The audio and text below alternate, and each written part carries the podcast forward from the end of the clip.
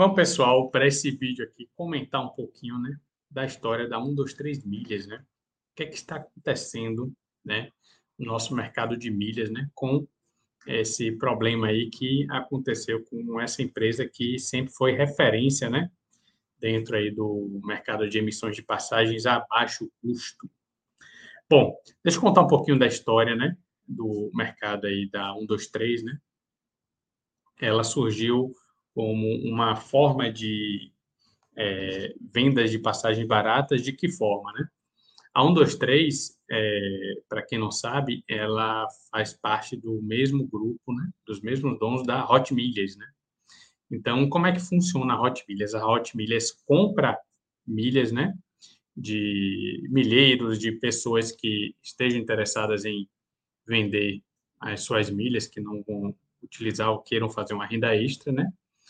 E justamente a 1, 2, 3 milhas pegava essas, é, essas milhas que foram compradas pela Hot Milhas para fazer emissões a baixo custo, né?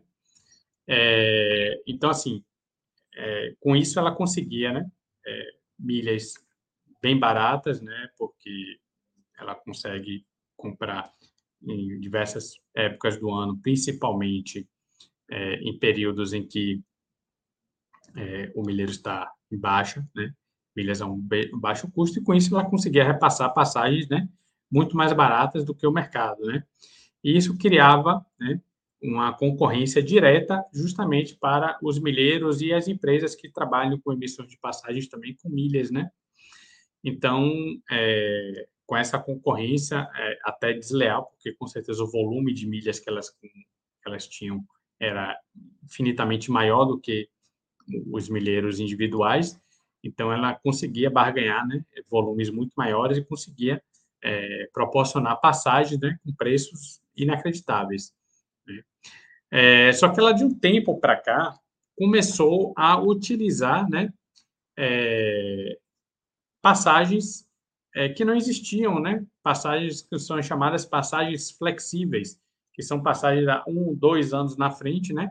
São passagens que nem existem mais, né? Para quem não conhece, né? No mercado de milhas, uma passagem ela só passa a existir 11 meses para frente. Então, você só realmente consegue comprar uma passagem de fato, né? Independente para quem seja, seja para é, para milheiro, seja para agência de viagem, seja para um, dois, três milhas, independente de para quem seja, você só consegue comprar a, a companhia aérea só libera né, esses voos né, e essas poltronas 11 meses na frente. Então, como é que ela vende passagem de dois anos na frente? Né? Claro, que, como é que funciona? Ela faz a famosa alavancagem. Ela vende passagens baratas, ela não sabe quanto vai estar esse preço lá na frente, não tem como ela saber, porque é um mercado dinâmico, né? A gente não, não sabe quanto é que vai estar o dólar, não sabe quanto é que vai estar combustível, não sabe quanto é que vai estar é, as tarifas aeroportuárias, né? não sabe nem se essa, esse voo é, vai existir de fato, né? Nesse período pode ser que muda, mude-se o trecho, pode ser que essa companhia é, mude a rota, então ela vende passagens que ainda não existem por um preço barato, para quê? Para ela se capitalizar hoje, né? Pagar a passagem de quem ela está devendo hoje e lá na frente vai resolver esse pepino, né? Só que aí o que, é começou a acontecer? Começou a acontecer uma bola de neve muito grande, né? E ela percebeu que não, não seria capaz de honrar né, todas essas emissões né, com é, um custo extremamente baixo. Né?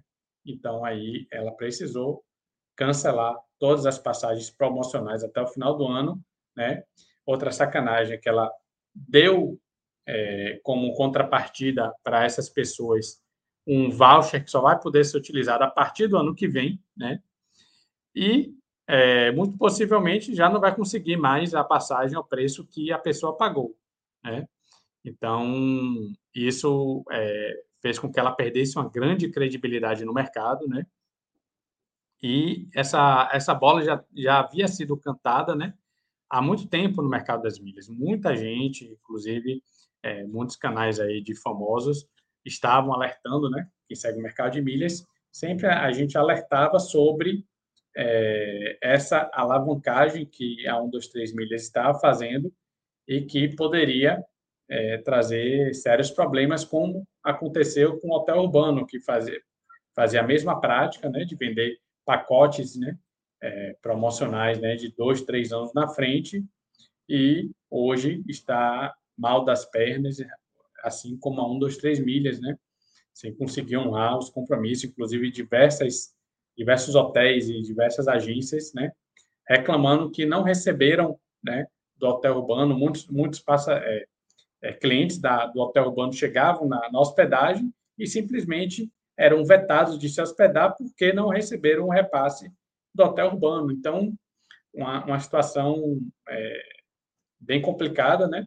E a, a 1, 2, 3 milhas está vindo pelo mesmo caminho, né? É, acredito que com, com esse, esse break que ela deu agora, ela vai conseguir se ou se restabelecer é, financeiramente, ou talvez eles até pensem em fazer um rebrand, né? Eles é, matem a, a 1, 2, 3 milhas e criam uma nova empresa com outro nome, com outra filosofia de, de venda de, de viagens, né? Para se recolocar. Porque, para quem não sabe, a 1, 2, 3 milhas né? É tudo mesmo grupo. 1, 2, 3 milhas, Hot Milhas e Max Milhas. Né? Hot Milhas é, faz a captação de milhas, né? A 1, 2, 3 milhas vende essas milhas que foram captadas pela Hot Milhas. E a Max Milhas faz os dois é, contrapontos. Ela capta milhas e ela também vende pacotes, né? Vende hospedagens, vende viagens também, já numa plataforma só. Então, eles criaram um ecossistema que hoje é o maior do Brasil. Né? Você tem os três grandes players né, de compra e venda de passagens e milhas, que eu acredito que eles têm um volume gigantesco né, de, de, de negócios aí que eles não vão deixar essa brecha para um outro player é, tomar esse lugar. Então, acredito que eles vão tomar um baque agora no 2-3 milhas, né? Espero que isso não impacte a Hot Milhas nem a Max Milhas, apesar de serem empresas é, separadas, elas são meio que codependentes, né? Porque uma alimenta o ciclo da outra. A Max Milhas eu vejo mais como mais independente, uma vez que ela capta e vende, né? Acredito que ela deva ter um ciclo mais fechado nela mesma, mas a Hot Milhas e a 1, 2, 3 milhas tinham uma, uma sinergia mais forte, né? Em relação a isso. Então, é... mas assim, tirando os problemas, né? Claro que ela causou aí diversos clientes, né? É... com certeza vai ter vários processos aí, né? É... creio que ela vai ter capital suficiente para ou se reerguer ou fazer esse, um rebrand, né? Para se recolocar novamente no mercado, talvez com outra marca ou com outra filosofia.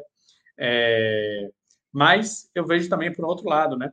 Para o mercado de milhas, os famosos milheiros, né? Assim como eu, como a minha empresa, a Milhas 360, é, a gente vê isso como uma grande oportunidade, uma vez que a gente estava perdendo muitas emissões de passagens, né? Por conta dessa concorrência desleal, a gente agora ter, vai ter vários passageiros, né? Que vão ou cancelar com a 23 ou as que já tiveram passagens canceladas, buscando né, é, parceiros que tragam mais credibilidade. Então, é, é, aí que entra o nosso papel né, de oferecer uma passagem competitiva, com certeza vai ser mais em conta do que ela encontra no mercado, passar segurança e é, oferecer um serviço diferenciado, né?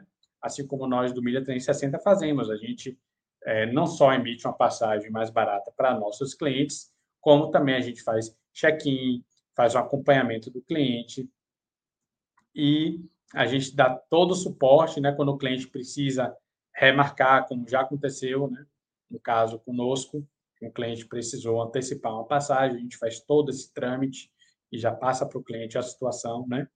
Então, a gente procura dar toda essa comodidade que você provavelmente não tem as outras companhias aéreas, né? Então, praticamente você tem que resolver todos os pepinos e se vire sozinho, né? Nós não, nós trazemos toda essa comunidade dos nossos clientes para que ele tenha uma viagem mais tranquila possível, certo? Então, pessoal, esse, esse é a nossa visão, né, hoje em relação a esse problema que a 1, 2, 3 milhas está sofrendo, né?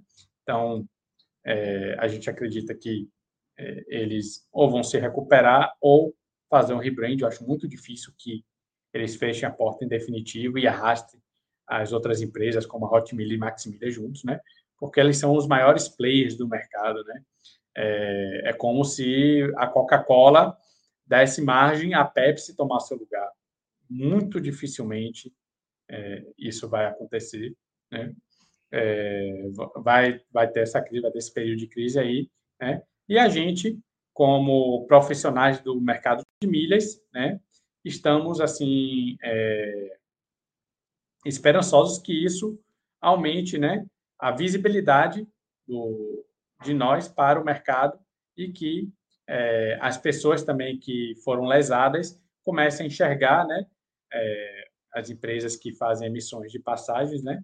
É, tanto individuais como empresas, como uma alternativa segura e mais cômoda, né? Uma vez que a gente não apenas emite passagem, como faz a grande maioria dos portais, né? A gente presta realmente um serviço de comodidade a nossos clientes para que eles façam o voo deles é, o mais confortável sim, e com o mínimo de dor de cabeça possível, certo? Então, pessoal, eu agradeço a atenção de vocês. Se esse vídeo agregou a vocês, por favor, assine nosso canal Milhas 360 Oficial, certo? Clica aí no sininho para você receber as notificações, certo? Nós temos o podcast Milhas 360, certo? E o nosso Instagram, Milhas 360 Oficial. Então, agradeço a vocês a atenção. Espero que tenha é, ajudado a entender um pouquinho do que é, da nossa visão sobre esse problema com as três milhas e a gente se vê no próximo vídeo. Valeu!